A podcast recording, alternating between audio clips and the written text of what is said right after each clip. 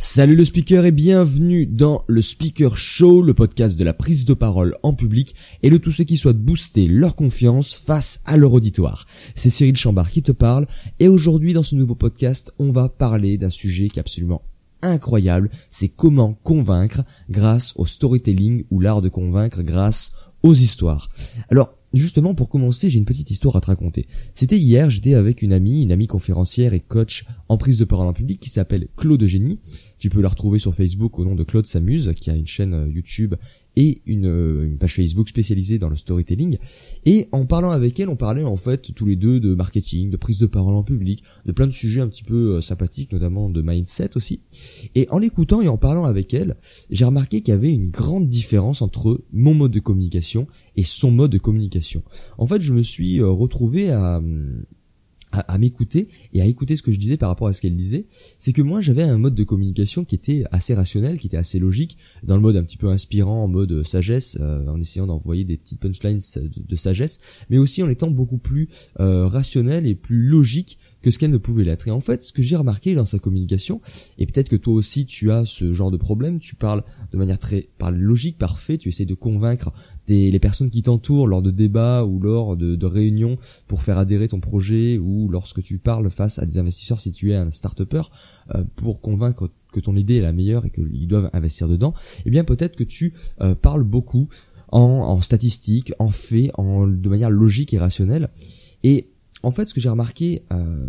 dans euh, sa manière de communiquer, c'est que si on veut convaincre, eh bien, ce n'est absolument pas la meilleure manière de faire la logique et les faits, et on y reviendra juste après. Et en fait, ce que fait Claude Génie, ce qui est absolument incroyable, c'est qu'elle parle tout le temps en racontant des histoires. Moi, je l'appelle Madame, euh, je raconte des histoires parce qu'elle a toujours une bonne petite histoire à raconter, ou même ce qui pourrait être dit de manière logique ou rationnelle, eh bien, elle prend le temps de,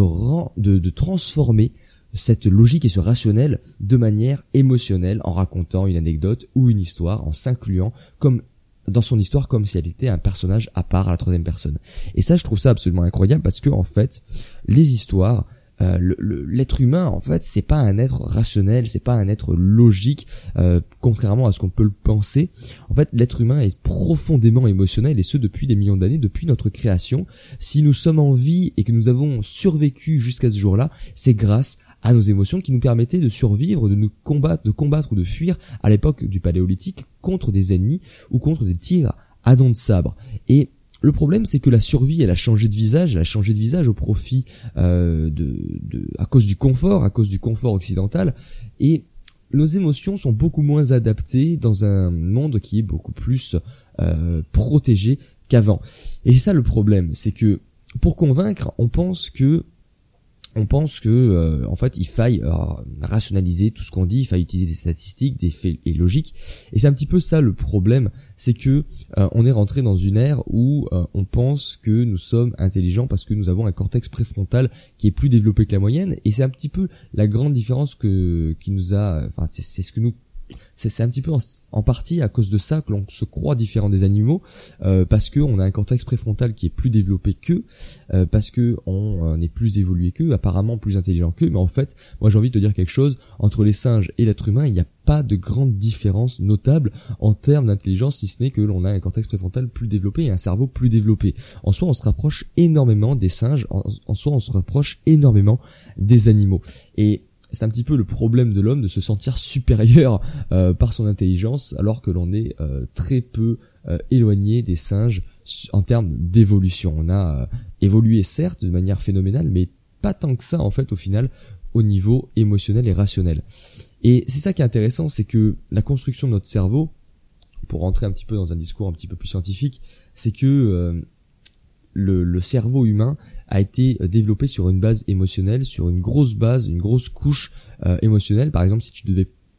imaginer euh, ton cerveau sous la forme d'une noix, eh bien toute la, noix serait le cerveau émotionnel et ce qui l'entoure, c'est-à-dire la petite, la petite couche fine de coque, eh bien c'est le cerveau rationnel. Et ça montre bien en fait que le cerveau rationnel n'a qu'une petite importance, une, une importance relative comparée à l'émotionnel. Alors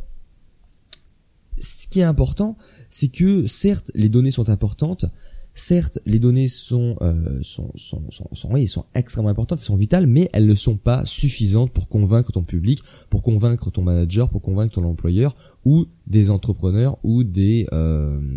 des investisseurs pour investir dans ton projet si tu dois prendre la parole en public face à eux. Qu'il faut que tu comprennes, c'est qu'il faut que tu racontes des histoires, il faut que tu rentres en connexion émotionnelle avec eux si tu souhaites convaincre parce que tu vas toucher des leviers émotionnels qui sont importants. Et pour ça, je vais te raconter deux histoires, deux histoires qui ont, enfin deux histoires, deux, euh, deux, deux choses qui vont qui illustre exactement la même chose mais de manière différente. Alors c'est en 2000, en 2013, il y a eu 1500 enfants qui ont été enlevés, euh, 1500 enlevés par an, 1500 euh, enfants enlevés par an. 30% d'entre eux, euh, ça a été réalisé par des membres de la même famille. Il faut absolument, euh, pour éviter que ça se reproduise, appeler le 36 008 pour appeler et alerter la police que un enfant a été enlevé.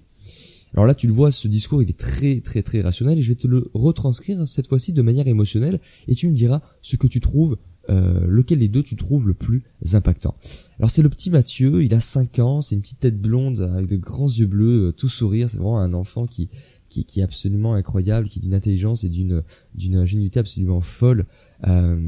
il, allait juste rentrer au cours préparatoire lorsqu'il a été enlevé, il a été arraché par à, sa maman dans la nuit du 4 euh, du 4 juillet par son papa et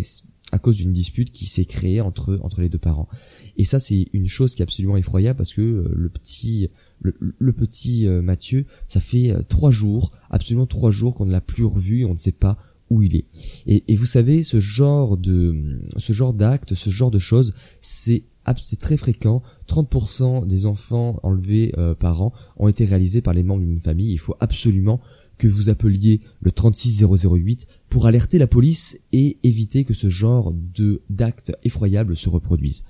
Tu vois, tu sens la différence qu'il y a entre les deux manières de raconter. Une qui est très logique, qui utilise des faits, et l'autre qui utilise une histoire pour amener des faits. Et en fait, ce que j'aime bien dire, c'est que l'histoire, raconter une histoire, le storytelling, c'est le sirop à la fraise qui vient enrober le médicament. Parce que une data, une donnée, c'est froid, c'est aride. C'est un médicament, c'est un smecta dégueulasse qui euh, permet de, stopper la courante, ça c'est certain. Mais t'as pas envie de le prendre parce que c'est pas bon, ça donne pas envie, c'est pas appétissant. Et ce qu'ils ont fait, Smecta, c'est que pour ce médicament, ils l'ont enrobé en rajoutant des saveurs à la fraise, au euh,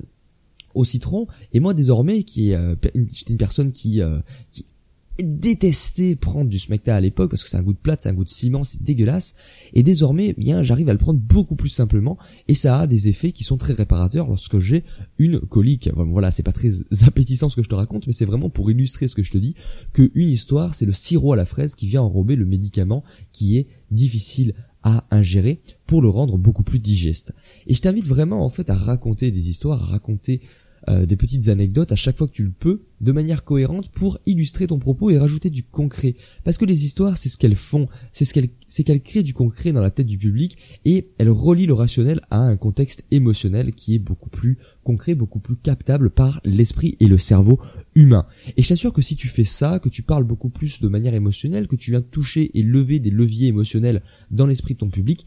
tu vas réussir à convaincre de manière beaucoup plus simple, beaucoup plus de beaucoup, beaucoup plus impactante que si tu ne le ferais simplement avec des données brutes, avec des données froides et des données arides. Par exemple, moi j'ai envie de te dire un truc, ça c'est vraiment absolument incroyable, c'est que l'être humain c'est un être émotionnel qui rationalise le la logique par son cerveau rationnel qui est le cortex préfrontal. Et ça, on le voit dans la vente parce que là, je suis en train de, je, suis vendeur dans une enseigne de multimédia. Euh, je te donnerai pas le nom parce que j'ai pas le droit de faire de pub, mais en fait, on a une technique de vente qui est très euh, euh, qui, qui, est juste géniale pour convaincre notre nos, euh, nos clients. Et en fait, c'est le fait de réassurer le, client. Et en fait, l'utilité, c'est que premièrement, on raconte une histoire, on touche des leviers émotionnels, on parle beaucoup en, euh, en besoin, on parle beaucoup en, en, bénéfice client et très peu en rationnel. Et ça, j'en parlerai dans une prochaine, dans un prochain podcast du bénéfice plutôt que du rationnel pour compléter ce podcast-là. Mais dès qu'on a fait tout ce speech qui est très émotionnel, on va réassurer le client sur son acte d'achat. Et en fait, cette réassurance, même si on a levé, on a touché des leviers émotionnels tout le long euh, euh, de, de, l'échange avec cette personne, même si euh, son acte d'achat est profondément émotionnel, eh bien on va réassurer de manière logique en disant que oui monsieur vous avez vous avez vraiment fait un bon choix. Hein. Là j'ai par exemple j'étais il y, a, y, a, deux jours je vendais un ordinateur à près de, de, de, de 1500 euros avec un écran d'ordinateur et ils avaient un petit peu du mal à passer à l'achat et à la fin pour réassurer et m'assurer que ils allaient bien passer à l'achat, eh bien je les ai réassurés pour dire que oui monsieur, euh, monsieur Durand, vous avez fait un très bon achat, il va s'éclater avec son ordi, c'est vraiment une belle bête et vous avez fait un très bon choix en prenant cet ordi là. Et en faisant euh, et en réalisant ça, en, rationalisant l'achat, en fait je rationalise, je j'incite, j'induis, je suggère euh, à mon client que oui, c'est le bon choix qu'il a fait en lui faisant croire que c'était un acte rationnel. Et c'est pour ça que j'aime bien dire que, l'on rationalise l'émotionnel parce que euh, l'être humain est croit qu'il est un être rationnel alors qu'il est profondément émotionnel. Et ça, c'est vraiment une petite histoire qui permet d'illustrer euh, de la meilleure manière que l'être humain n'est pas un être euh, rationnel parce que l'être humain est profondément émotionnel. Bon allez, je m'arrête de parler, là je déblatère un petit peu trop. J'espère que ce podcast t'a plu mon cher speaker. On se retrouve dans un nouvel épisode. Juste avant de se quitter, euh, euh, je t'invite à liker et à commenter ce podcast sur iTunes Podcast et sur SoundCloud, à t'abonner à la chaîne de podcast pour recevoir les prochaines euh, les prochains épisodes. Et voilà, on se retrouve dans un prochain épisode de ce podcast du Speaker Show. Et surtout, n'oublie pas, on ne n'est pas speaker, on le devient. Ciao ciao